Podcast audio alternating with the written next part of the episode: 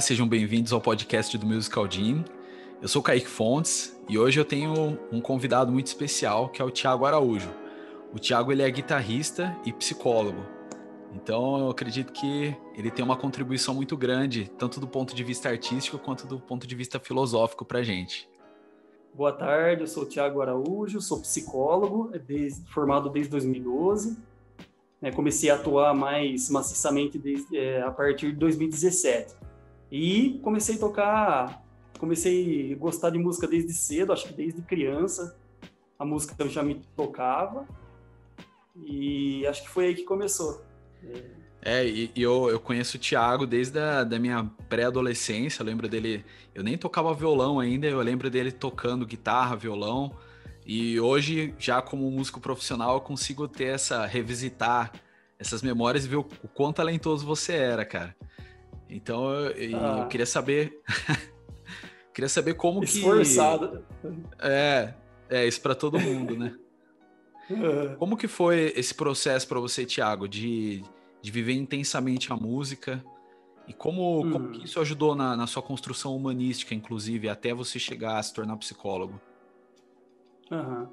Cara, na verdade é assim, ó. É, quando eu era pequeno, eu gostava de música exclusivamente popular sabe? Não tinha um estilo que mais me, me chamava atenção, até que eu lembro que quando eu morava na casa antiga ainda com a minha mãe, eu devia ter, sei lá, 3, 4 anos de idade, é, a gente assistia, acho que passava Sabadão Sertanejo lá, que era do Gugu, né, de sábado à noite, e aí, é, eu lembro até hoje da minha mãe, ah, ah lá, que bonitinho, o pezinho mexendo assim no ritmo da música. Tá? já estava envolvido, tá, já. Ah, eu tava, cara. Aí eu, é, na casa da minha avó, eu pegava tampa de panela, batucava, pegava é, vareta de bambu e batia nas, nas tampas das coisas. Uhum. Né, balde, bacia. É, então, acho que já, não sei, cara. Eu não sei se eu acredito tanto em, em dom, mas acho que é uma, uma ligação que eu tive desde cedo. Né? E aí, eu acho que a, a, profundidade da música na minha vida não é nem teórica, mas eu acho que é catártica, sabe? Quando é, eu conheci o rock, que foi aproximadamente assim com 6, 7 anos de idade, eu comecei a distinguir os estilos, né? Sim. É, eu acho que como eu era uma criança muito agitada, ao mesmo tempo que eu era questionadora e meio rebelde, assim, meio nervosa, agressiva, Sim. É, eu acho que eu senti alguma coisa no estilo do rock em si, e aí parece que começou a aprofundar né, meu gosto por música a partir daí. Né, no, no, sentido catártico, assim, de, de, ligar as emoções com o estilo, né? É, um tio, que agora já não é mais meu tio, porque ele, se, ele divorciou, né, da minha tia. E, e ele tocava guitarra. É, e com o tempo ele montou um home studio, com um microfone, ele tinha violão, tinha guitarra. E eu comecei a, ten, a, a, querer tocar alguma coisa vendo ele tocar. Você já teve uma referência, é, né? Já tive. É. Eu acho que isso é, é um pouco que comum em todos, né? Assim, é, você falou que via eu tocando. É, e eu não me acho tão, tão talentoso. É, e esse tio, para mim, ele era o supra-sumo do talento e ele falava que não era talentoso.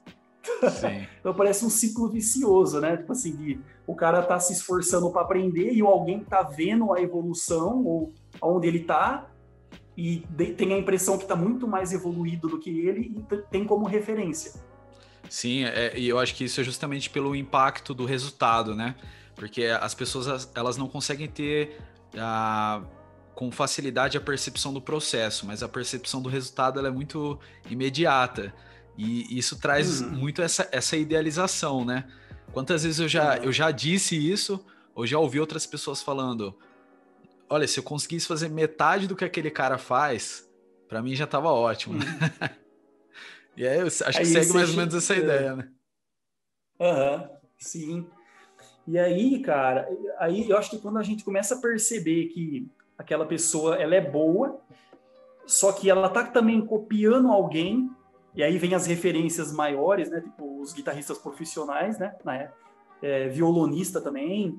Eu sempre gostei de vocal, que tem, tem um termo na psicologia junguiana que é a persona, uhum. né? Quando você representa um papel, assim, e parece que eu encarnava naquilo. Nossa, esse vocal poderia ser meu, essa guitarra poderia estar em, em mim, eu tocando, sabe? Mas até então, talvez eu, eu creio que isso até mais para frente deu uma gravada na minha timidez tocando, né? Porque a gravação não erra.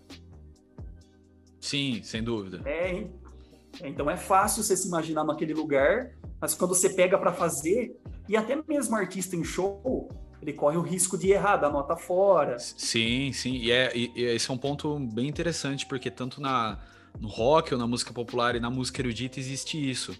Porque a gravação, ela, ela tem um, papel fundamental também, é óbvio, do ponto de vista da apreciação e da criação de referências, mas a uhum. performance ao vivo é, é, é o ser humano, né? A gente, a uhum, gente uhum. tá suscetível às falhas. Mas as pessoas, uh, geralmente, o primeiro contato que elas têm com a música de forma mais elaborada são por meio das gravações.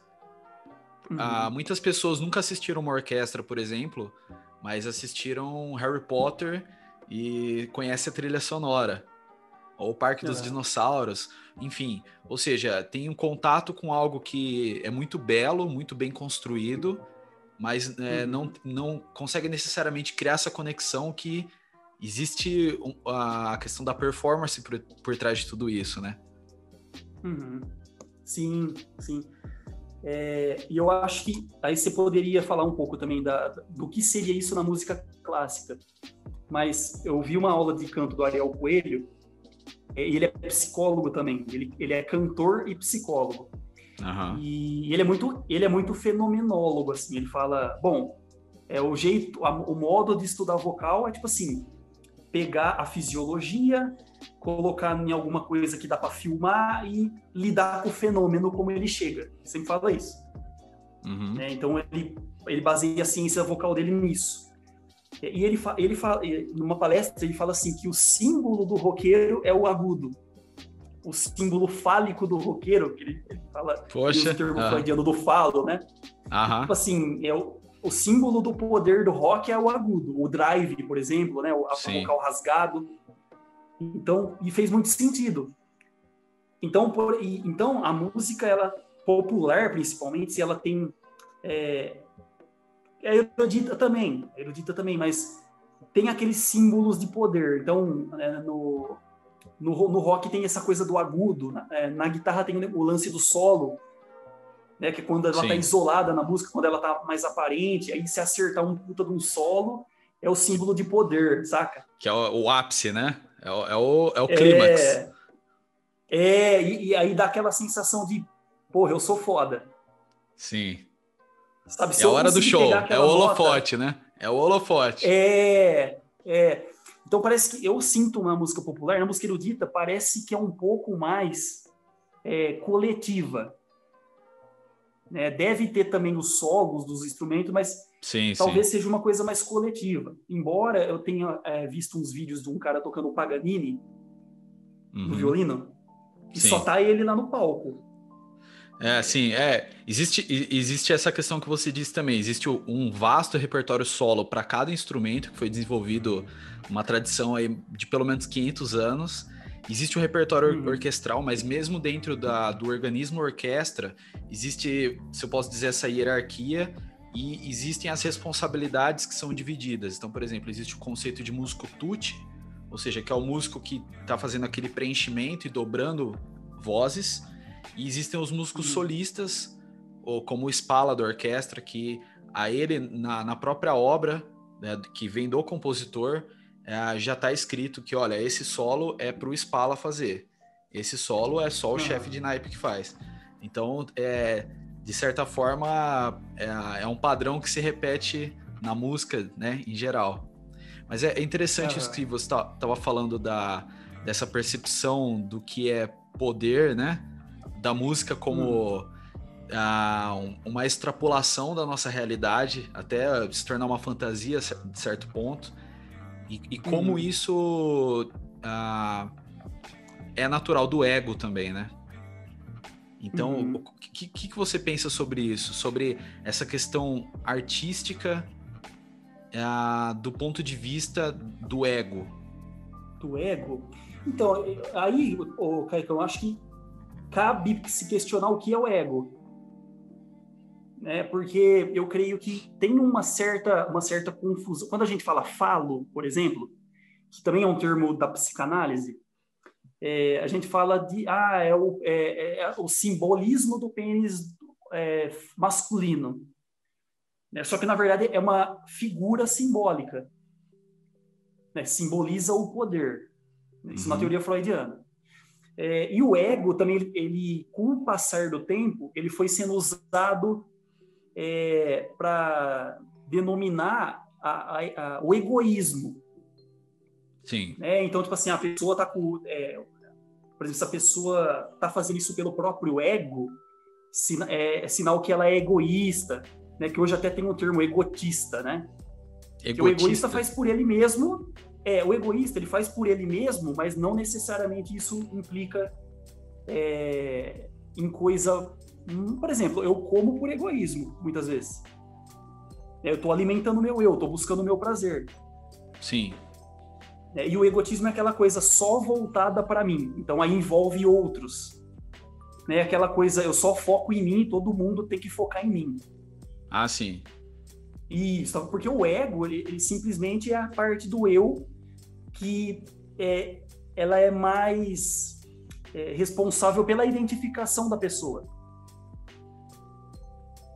É, então, se você for parar para pensar nas instâncias psíquicas, né, o superego, que é, o, é a lei e a moral, e o id, que é o, os, os, as pulsões, se você for analisar, o ego está mediando isso. Né? É aquela coisa que suprime as memórias, por exemplo, ou, ou recalca as memórias, é, e sofre influência também do, do, eu tenho que, ou eu não posso fazer tal coisa, que é, são, são as instâncias brigando entre si, e o ego media. Então, só todo mundo tem o ego, e, todo, e o ego é muito importante. Eu lembro das minhas aulas de psicologia que a, psico, a professora falava: é, hoje as pessoas sofrem mais porque o ego é mais fragilizado. Então, peraí, vai na contramão do que estão dizendo. Porque hoje é só ego, ego, ego, mas será que é ego? Ou será que a gente está pensando no ego do senso comum, que é o egoísmo, o eusismo? É, na né? questão, sim na questão conotativa, né? Que, que foi atribuído o sentido da palavra, né? Sim, porque se você for para pensar o estilo preferido seu, faz parte do seu ego. É, isso não quer dizer que anule as outras dimensões, né? Tipo, ah, então, não, então quer dizer que o rock ele tá ligado ao meu ego, à minha identidade, mas também não desperta coisas inconscientes. É, não dá para falar isso. Né? Mas uhum se elencar, se elencar o estilo preferido seu, faz parte do ego, né? É uma escolha do seu ego, muitas vezes. E, a, e, se isso te traz uma identidade, também é do ego. Eu sou o roqueiro, eu gosto do rock, sou psicólogo. É, muitas vezes isso faz parte do ego também. Então, para mim é natural o ego. Né? Como eu disse, por exemplo, o rock para mim ele serve como uma catarse da minha agressividade. E, inclusive o Viktor Frankl, que é um teórico da psicologia, ele fala que o mais importante dos, das pulsões, ele não nega que exista pulsões, mas o mais importante para o ser humano é pegar essas pulsões e levar ao nível humano. Sabe, nada que, de... Tipo, que, assim, que, seriam nada... essas, que seriam essas pulsões? É assim, ó, ele, ele fala que o ser humano ele é, ele é multidimensional. Né? Ele tem dimensões diferentes. Tem uma dimensão social, que é de relação. Ele tem a dimensão orgânica, que é, é, é somática, né? Biológica. Ele tem a dimensão psicológica, que, por exemplo, o soma é a carne, né? A, a dimensão somática é aquela que, por exemplo, a serotonina, a, a, os hormônios, os neurotransmissores, ela entra aí. Uhum. Isso não quer dizer que ela está separada. É, o ser humano ele é uno, ele é um, e, é, e esses sistemas eles estão em relação constante. São dimensões articuladas, é, então. Isso, é, eles, elas não são divi, divididas, nem divisíveis. E ele, até usou um termo, é, unitas multiplex, é, que é, é, é, unicidade apesar da, da multiplicidade. Então, por, por isso, isso explica, por exemplo, é, ele fala muito da dimensão psíquica, que é do aprendizado, né, das sensações, do aprendizado, da, da, do, do, do, até dos sentimentos, né, das pulsões, ou aquela coisa instintiva. E, e, ele, e ele coloca uma outra dimensão que é a noética. Uhum. É, ele fala que é espiritual, mas é, não necessariamente é religiosa. Né? Ela é a dimensão que busca um Deus, mas não, não só isso. Né? E ele fala que essa é a dimensão especificamente humana porque é ela que dá significado para as coisas. É ela que encontra sentido, é ela que decide, é ela que valora. Saca? Ele, é, por exemplo, a gente é, topa, por exemplo, tomar vacina e sentir aquela dor imediata para depois ficar imunizado contra a doença. Sim. É, se você for num animal aplicar a injeção, ele acha que está. Ele não tem essa compreensão. Claro, claro. É, então, é, isso é responsável, é, parte disso é responsabilidade da valoração. Eu estou sofrendo agora uma coisa menor para não sofrer uma coisa maior depois. É, é uma percepção desse princípio de causalidade, né? E como isso vai se desdobrar depois num benefício, no caso. Né? Isso, e hierarquia. O ser humano ele consegue sacrificar um bem momentâneo para alguma coisa significativa. Sim. É, então, essa parte de valorar, de decidir, né? Tipo assim, é, eu tô agressivo, mas o que eu vou fazer com isso? Ele fala que essa dimensão noética, que é, e ela atribui sentido às coisas da vida também. E, e para ele, a, a, criatividade, ela tá ligada a essa dimensão? Também. Né? Aí, aí, aí tem a, a por exemplo, é, eu tive uma ideia criativa, mas talvez eu vou precisar do meu corpo, da parte mecânica do meu corpo para fazer ela funcionar, fazer ela é, atingir. Por exemplo, eu tive, tive uma ideia musical é, no violão, por exemplo. É, aí também tá, tem um monte de coisa envolvida, o sentimento que você quer passar para o outro, né, através da expressão. E, e, é até legal isso, porque é muito simbólico, né? É, tipo assim, o maior é feliz e o menor é triste. O que, que o que, que faz a gente perceber isso? Sim, será que é, só é. cultural, né? Ou será que isso. existe existe uma percepção um pouco mais sofisticada em relação a isso que é intrínseca, né? Sim, exato. A nossa, a gente estava planejando fazer um TCC na faculdade, na formação, é, de, na verdade a gente fez de psicologia e música. Só que o que acontece? A gente teve um, tinha um professor que ele era da fenomenologia, ele era existencialista. E a nossa turma ia fazer com ele, ele ia ser o orientador. E qual que era a nossa ideia? A nossa ideia era pegar uma música, é pegar dois grupos de pessoas, dividir eles, era pesquisa de campo. Em um grupo de pessoas, a gente tocaria a música e eles descreveriam as sensações. O que, que aquela música passa para ele. No outro grupo, a gente daria a letra num papel, eles leriam a letra e descreveriam o que aquela letra passa para ele. Hum. É, e é, o colega meu que estava fazendo o estágio junto, o, o TCC junto, bolando o projeto, ele escolheu uma música do Paulinho Mosca. E é engraçado, cara, porque a letra, ela passa uma mensagem. Se você lê a letra, você fala, putz, que pesado. Só que ela, a música é, é em tom maior. E ela é ritmada. E aí você fica, cara, será que ele. Será que a letra é pesada? Ou será que ela é irônica? Sim, essa sim. Já, essa contradição, essa ela traz. É, é uma contradição que traz uma, uma interpretação crítica, né? Você já começa a sobrepor mais uma camada sobre aquilo. Sim, e aí, e é, só que aconteceu que o, meu professor ali se, foi desligado da faculdade, e aí foi uma outra orientadora, e aí, cara, a coisa se perdeu, porque aí, não, vamos, como tem pouco tempo, vamos focar numa pesquisa bibliográfica. E aí a coisa foi direcionada assim, a música no SUS. Aí, aí desandou, cara. Porque não era a nossa ideia inicial. ah, no contexto hospitalar do SUS. Mano, não é isso que a gente queria. Sim. É, se fosse do Sabe? ponto de vista da, da musicoterapia, por exemplo, faria sentido, mas é, era um, era um objeto tão interessante quanto, né, cara? Sim. E aí não deu certo, cara. Não deu certo. Mas aí, é, percebe como assim o ser humano não é divisível, porque ah, eu tive uma ideia musical, quero passar um sentimento para o outro, mas aí eu vou ter que eu tenho que ter um instrumento para passar esse sentimento. e talvez eu tenha que ter condição técnica de executar aquilo para o outro ouvir. Sim, e essa, e essa é, uma, é um dos grandes dilemas, né, da vida do músico, ah, do nível performático, obviamente, mas é, do ponto de vista criativo também, porque você precisa trazer aquilo que é platônico para o aristotélico, né, ou seja, você precisa trazer uhum. o mundo das ideias para o mundo concreto. E, por, ah. e o instrumento musical, eu acredito que é, é uma oportunidade constante da gente estar tá realizando isso.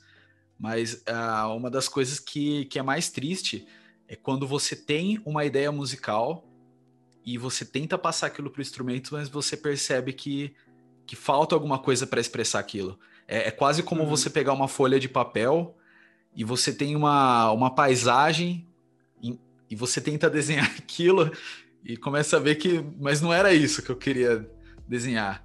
E aí você uhum. percebe o, eu acho que esse é um dos primeiros pontos que o instrumentista ele percebe o quanto é importante você estar tá preparado tecnicamente no instrumento.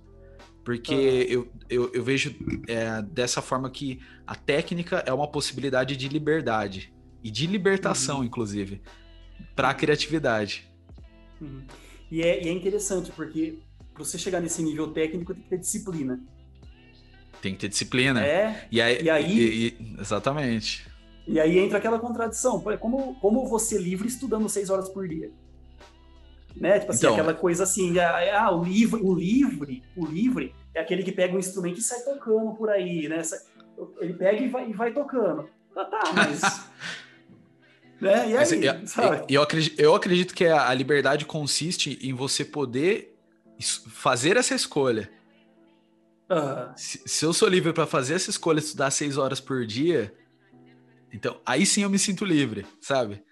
Sim, por, por, sim. Parece paradoxal o que eu tô dizendo, mas é, e, e, isso que você disse da, da, disciplina é também uma outra, é um outro ponto que também fica muito na questão da idealização do artista. Ou seja, uhum. para as pessoas que, que, não, que não são músicos, musicistas, as pessoas às vezes veem você tocando e acham que é talento, como você disse, né? Ou, ah, não, mas o cara toca desde os oito anos. Ou, ah, não, o cara hum. sempre tem alguma forma de, de justificar aquilo ah, excluindo o esforço. Sim, porque, sim. Porque eu vejo principalmente com, com o violoncelo, é, hoje em dia, na minha vida, o violoncelo, ele, antes de tudo, ele é um exercício cognitivo. Ou seja, como na época que eu praticava judô, por exemplo, é, o esporte para mim foi antes do exercício físico um exercício cognitivo. Então, o violoncelo é uma forma de eu me manter alinhado nessa rotina, de saber que eu tenho que estudar no mínimo três horas por dia no cronômetro, no dia que não dá ok, mas é uma forma de eu alinhar os meus propósitos com o que eu venho fazendo, qual é o processo que eu estou fazendo para que que eu atinja as minhas metas, os meus objetivos. E, e justamente para não cair nisso aí que você disse, né? Também da gente achar que não, tá bom assim, pro que eu quero já tá bom, então não preciso mais estudar, é só tocar, né? Uhum, uhum. É, e o lance da, da, da, noética que a gente estava conversando, eu queria só, eu estava pensando aqui para ligar os pontos, né? Porque a gente estava falando daquelas dimensões. Porque é, ele fala assim, então, o ser humano ele não é, ele não tem a agressividade por si mesmo. É, ela é uma pulsão, é um instinto, pode ser, pode ser. Só que aí o que você faz com ela, ela sobe na dimensão ética. Então, por exemplo, ah, o rock ele é agressivo. Então ele serve única e exclusivamente para me descarregar agressividade. Mas aí já é uma coisa que está bem simbolizada, você entende? Né, já é uma, não é agressividade bruta ou a agressividade instintiva, mas ela já é elaborada por essa sim, dimensão. Sim. É, então, oh, Freud chamaria, sei lá, de, de sublimação, que é quando o homem simplesmente vive para mascarar os instintos. É uma minha visão meio pessimista até. Sim. E ele não, não, não é uma forma de mascarar os instintos. Por exemplo, é, a minha, meu, minha pulsão agressiva, o meu instinto agressivo, ele pode ser violência ou pode ser uma música agressiva. Eu posso escolher aonde isso vai parar. É mais ou menos por aí, né? O que, que eu vou fazer com aquilo? É dar um sentido para aquilo. Então, a agressividade, ela existe. mas ela não para aí. Ela vai para alguma outra coisa que é na dimensão humana. Talvez ela vá para violência, ou talvez ela vai para uma crítica, né? Tipo assim, você tem raiva de alguma coisa e não, mas eu acho que eu tenho razão em criticar aquilo. Então, você pode transformar numa crítica, ou numa luta, numa causa, uhum. ou você pode transformar em música. Né? Então, para ele, o, o, importante é essa dimensão. Assim, o que você vai fazer com aquilo? Saca? Então, será que é só mascaramento de, de pulsões ou aquilo tem significado concreto para o ser humano?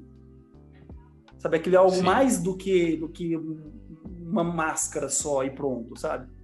Sim. E, e eu queria saber para você, é, a gente estava falando dessa questão a, impulsiva, né? E também de, uhum. da, desses afetos que, que a música pode trazer para gente.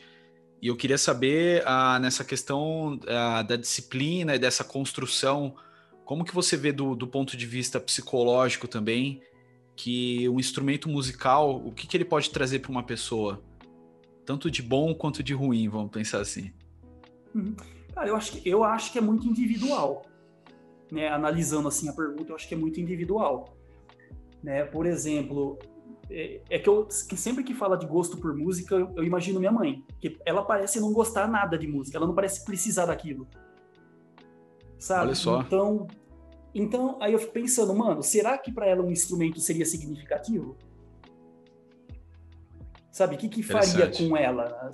Às vezes, por exemplo, ah, eu vou, não, é, para mim a música diz muito, então vou, a minha mãe tem que tem que aprender um instrumento porque para ela vai dizer também, né? E aí eu acho que a questão do como a música toca cada um também influencia como vai ser a relação com o instrumento ou, ou como que vai ser despertada a vontade de tocar.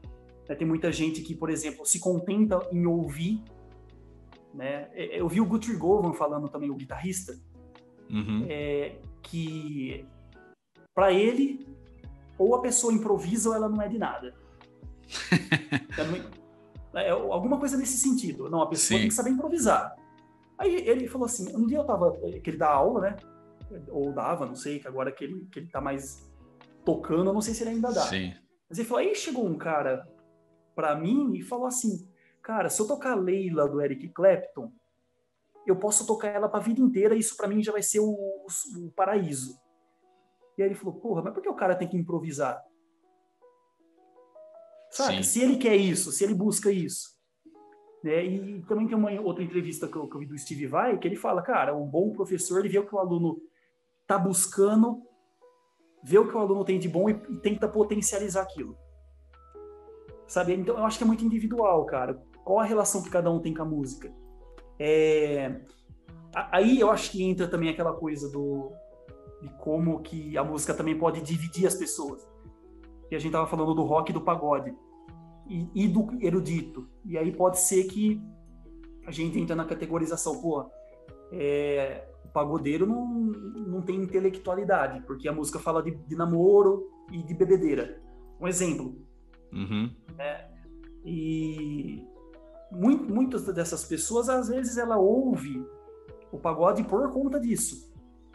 Pô, eu quero, eu quero beber, eu quero, eu quero ir no, na, no pagode namorar, mano. Então eu não vou colocar Gorgoró ou um black metal lá para isso, sabe? Claro. Mas daí tem a questão, ah, mas o, o, o pagode fala de namorinho e de, de, de bebida ou de, de, festa. E o rock fala de questões existenciais. Olha como é mais evoluído. É, aí também talvez começa a rixa de uma coisa com a outra, né? Sim. É, é, embora, cara, eu sempre disse isso quando eu tocava em banda de baile com, com o Zezinho Monzani aqui de Descalvado, com a banda Dr. Blue, né? Que eu apanhava muito do pagode, cara. Porque o rock ele me deu uma linguagem, ele me deu pegada, mas ele não me deu conhecimento harmônico suficiente. Uhum. Então eu ia tirar um pagode com sétima, nona, décima, eu apanhava muito. Sim. Sabe? Então, talvez é uma coisa que faça refletir, pô, mas será que eu sei tocar um acorde com décima terceira? É, fala de bebedeira, mas eu não sei tomar, tocar o acorde com décima terceira. Sim, e, isso sem levar em conta uh, do ponto de vista rítmico também, né?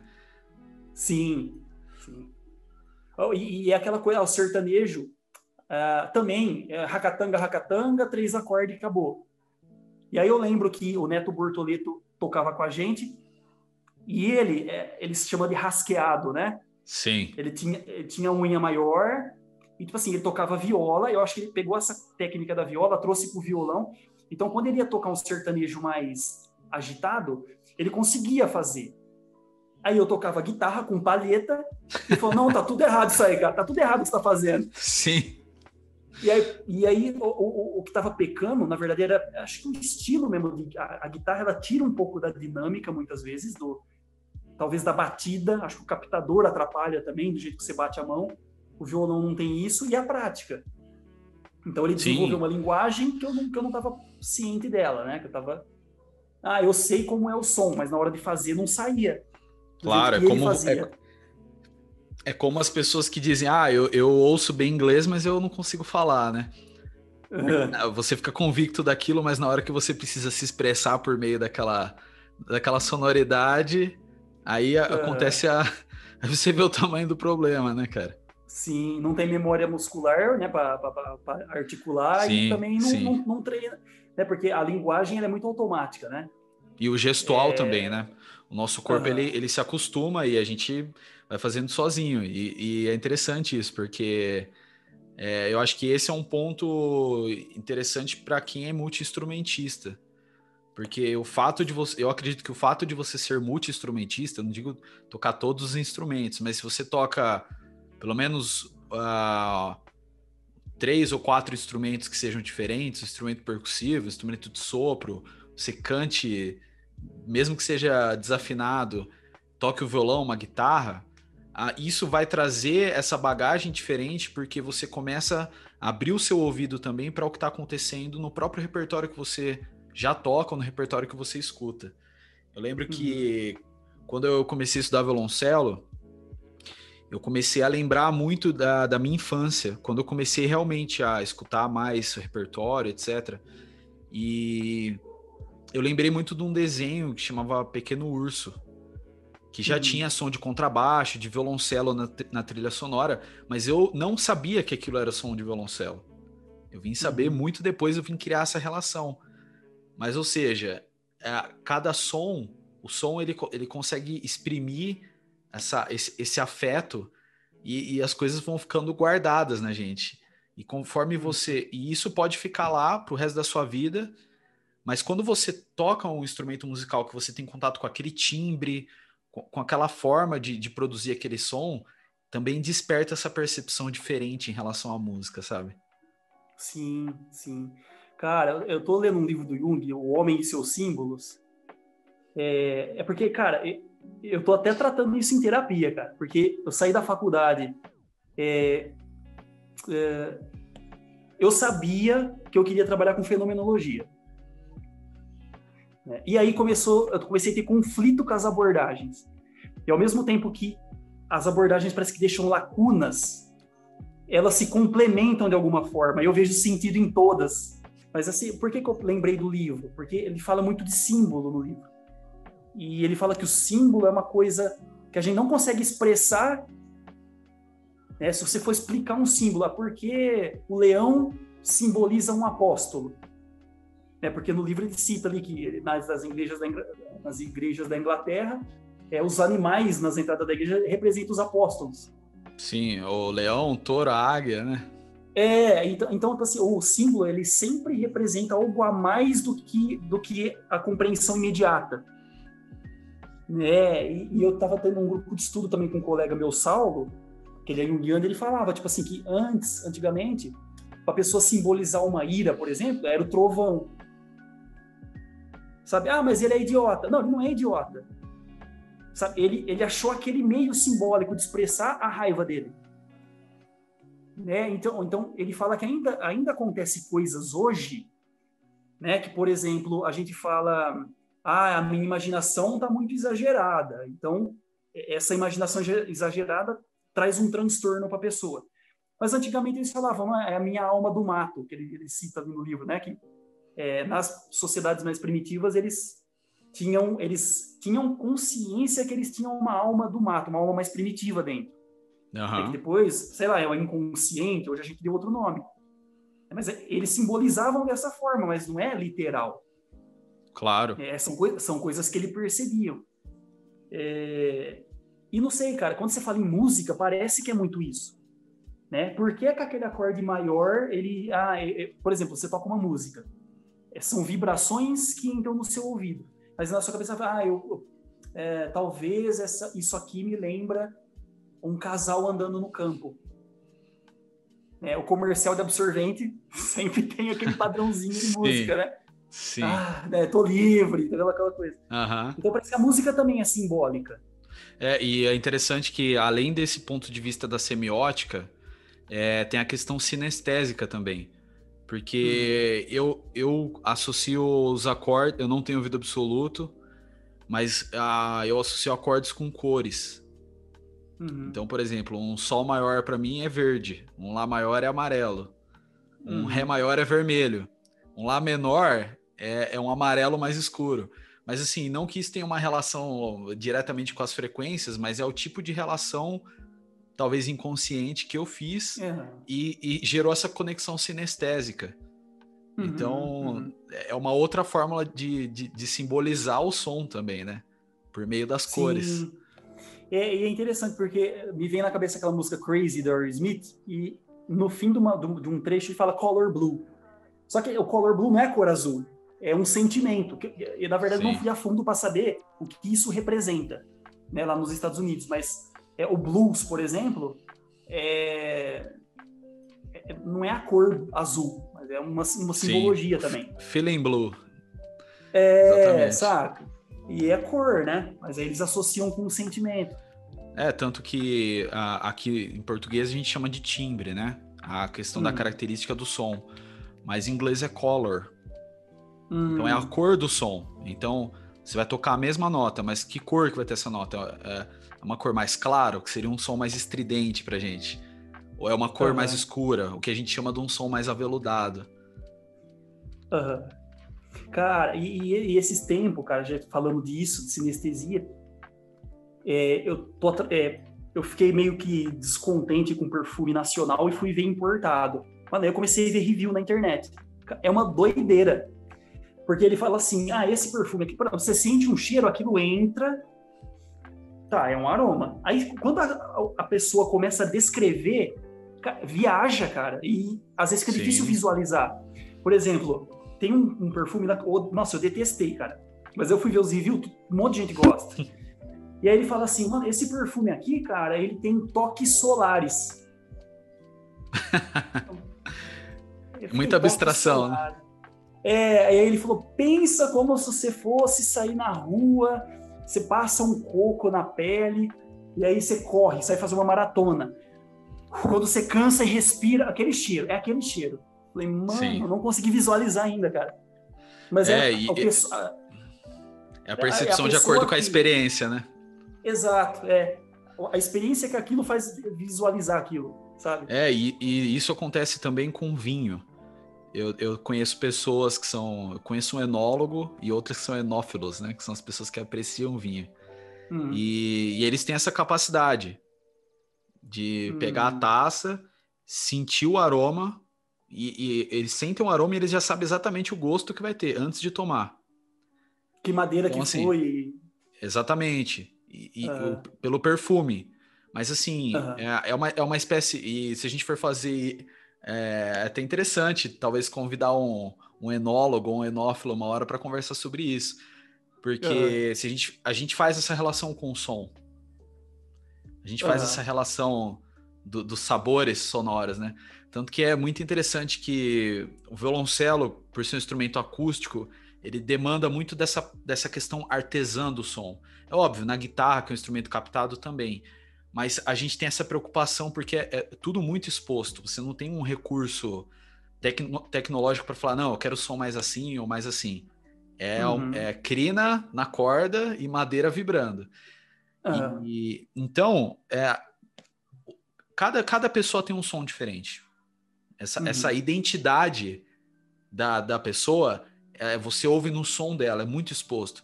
Por isso que são instrumentos que, infelizmente, demora, demora anos para você conseguir ter um som bonito, afinado, porque justamente por, por conta dessa essa capacidade de expressão plena. Uhum, Mas existem pessoas, e, e, existem pessoas que eu ouço tocando, e, e eu busco ter o meu som assim, que parece que eu sinto um perfume saindo do som da pessoa. Parece que a uhum. pessoa toca e, e, começa a vir, sabe, sai, sai uma, uma fumaça do violoncelo, assim, começa a vir aquele perfume, cara. Assim, é uhum. óbvio, abstrato, eu não sinto o cheiro daquilo, mas é como se o som da pessoa tivesse uma coisa que, sabe, eu não sei explicar. Sim, é, é difícil explicar. Por isso que muitas vezes é. E, o Jung, nesse ponto, ele fala exatamente isso. O símbolo é uma forma de tentar expressar uma coisa que é muito difícil. Exatamente. Então, às vezes, faz, faz por analogia, né? É como ele, te, é, ele tenta explicar o que é intuição. Ele não consegue. Né? Ele fala assim: uma, o melhor que eu posso fazer para explicar é percepção por vias inconscientes. Só isso. tipo assim, porque ele até cita o exemplo de um casal que ele vai na, na, na, no lago lá em Zurique, né, onde ele morava. E aí, tipo assim, um, um, um, o homem do casal, ele era sensitivo. Então, tipo assim, a parte sensorial, né, olho, audição, era bem afiada, né? E a mulher era intuitiva, porque ele, o, o Jung tem os tipos, né, as tipologias, né? Sim. Então ela era intuitiva e ele era sensitivo. Aí eles ficavam juntos na beira do lago e aí o, o pássaro, é, por exemplo, sentava dois pássaros no lago para pegar peixe. E aí eles ficavam assim, ó, que pássaro você acha que vai voar primeiro? Ah, eu acho que é aquele. Ah, tá, tá, eu acho que é aquele. Aí, pra gente, o que que a gente imagina? Bom, o cara que é que pega as coisas assim no que, que tem a habilidade com, com as sensações, é óbvio que ele vai perceber melhor qual pássaro que vai voar primeiro. Mas pela, é pela própria antecipação, né? Ah, é. é mas, mas é a mulher que acertava. não tem como e explicar, aí, né? O que ela percebia que ele não percebia. Aí vem o intuitivo. Além dos é, sentidos. É, uh, pra, é, além dos sentidos, né? É, ou por vias inconscientes. Talvez ele, ele tenta ilustrar isso de modo assim, é subliminar. Ela capta alguma informação subliminar Saca? É, é como você chegar num lugar e falar, hum, não tá cheirando bem aqui, eu vou embora. Aí Sim. deu briga depois. Então Sim. talvez é isso, sabe? Essa, essa, intuição é muito bizarro, cara. E esse lance de, de, de, de, de expressar identidade naquilo, eu vi uma entrevista com o Vinnie Moore, que é um guitarrista, e falou, cara, a, a, os, as pessoas falam da minha paletada, que é muito limpa. Só que eu acho que faz parte da minha personalidade, porque quando eu vou assinar o meu nome, é tudo articulado. Então, assim, ele gosta das coisas claras, articuladas. Então, ele passa isso para guitarra. Eu gosto de ouvir nota por nota, sabe? Demais. Eu tenho, eu tenho um amigo que uma vez ele veio jantar em casa e depois ele lavou a louça. E aí eu vi o cara uhum. lavando a louça, assim, ele, se, ele lava todos os garfos, depois todas as facas, né? E ele vai guardando tudo bonitinho no faqueiro, assim. E eu fiquei impressionado. Ele falou: olha, se você for, se um dia eu vier aqui lavar o seu banheiro, a gente vai poder jantar dentro da privada, de tão limpa que ela vai estar. Tá. Hum. E aí eu comecei a me ligar que o cara estudando e o cara tocando, ele é assim também. Ele é muito caprichoso. Hum. Então, a, a, gente tem, tem um. A, dentro das mentorias do Musical Jam, a gente tem uma frase que, que é: a vida pessoal reflete na vida musical. Uhum. Porque é a sua identidade. Você uhum. pode a, agregar, aglomerar essas pessoas, né? Como você falou, você vai fantasiando, criando couraça, etc. Mas o que você é vai aparecer. Porque, uhum. a, e ainda mais quando você tá com, com uma é, você tá aberto para se expressar, que o seu íntimo está uhum. exposto. Então uhum. não tem como fugir disso, né? Por Sim. isso que eu acho que a, a, a música é, é importante para a formação humanística justamente por isso. Porque às vezes por meio da música, por meio do instrumento, você consegue desenvolver disciplina, rotina, foco, atenção, criatividade, sensibilidade. Uhum.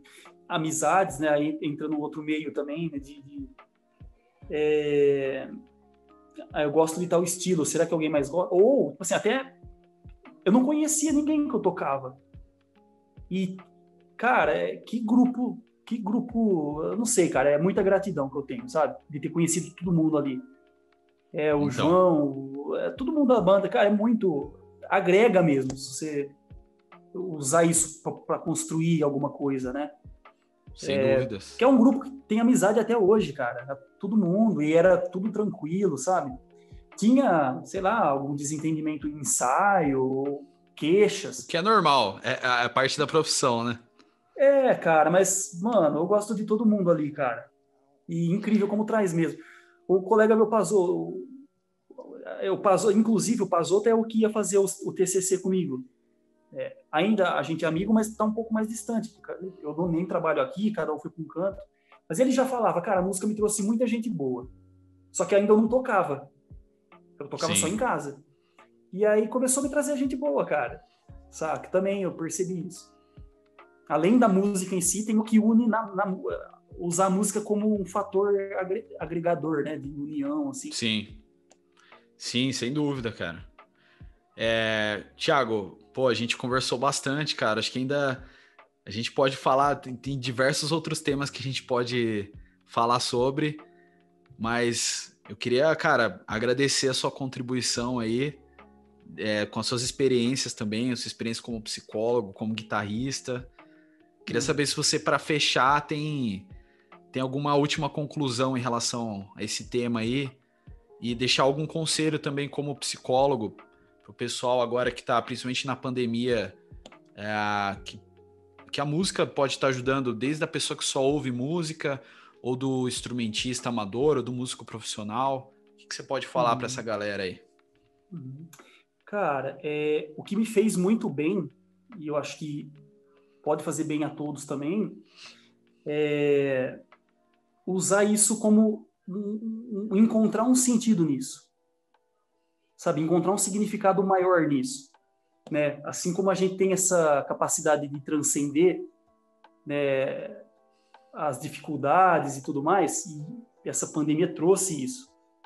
Né? Dificuldades, adaptações, e vou dar um exemplo. Minha menina falou: Nossa, que ano horrível. Esse 2020 foi terrível. Teve pandemia, parou tudo. Aí eu falei: Mas será que foi terrível, cara? A gente acabou a sala de casa. Né? Tá morando junto. Você conseguiu aula. Você, você trabalhava num lugar que você não queria. Você conseguiu aula. Saca? A gente teve conquista. E aí eu acho que o apelo é tipo assim, mano, usa é, tudo isso para crescer, sabe? é, focando na individualidade mesmo. O que, que isso fala para você? Sabe, que você pode tirar de aprendizado. Sabe, por meio da música ou não. Sabe, se a música for um fator que proporciona isso, que, cara, eu não consigo sair daqui ali sem estar tá ouvindo música, cara. Para mim já é na, da minha vida. Mas eu acho que é isso, cara. Cada dificuldade pode trazer um. ensinar mais sobre nós mesmos, como nós vamos lidar com isso, sabe? e revela coisas que a gente não sabia que era capaz até, sabe? Cara, foi o Sem ano dúvida. que eu mais aprendi, foi um dos anos que eu mais aprendi na minha vida, cara. E acho que todo mundo consegue fazer isso também, sabe? Sim. Tá dentro de todos, né, a capacidade, cara, é isso. Legal. Beleza, então, Thiago. Obrigado, hein? Certo. De nada, Agora... obrigado eu, cara. Aí a gente volta, você está convidado para participar de novo, a gente pode discorrer sobre outros temas. Obrigado pela certo. sua contribuição. Valeu, cara. Obrigado, viu, pelo convite. Valeu.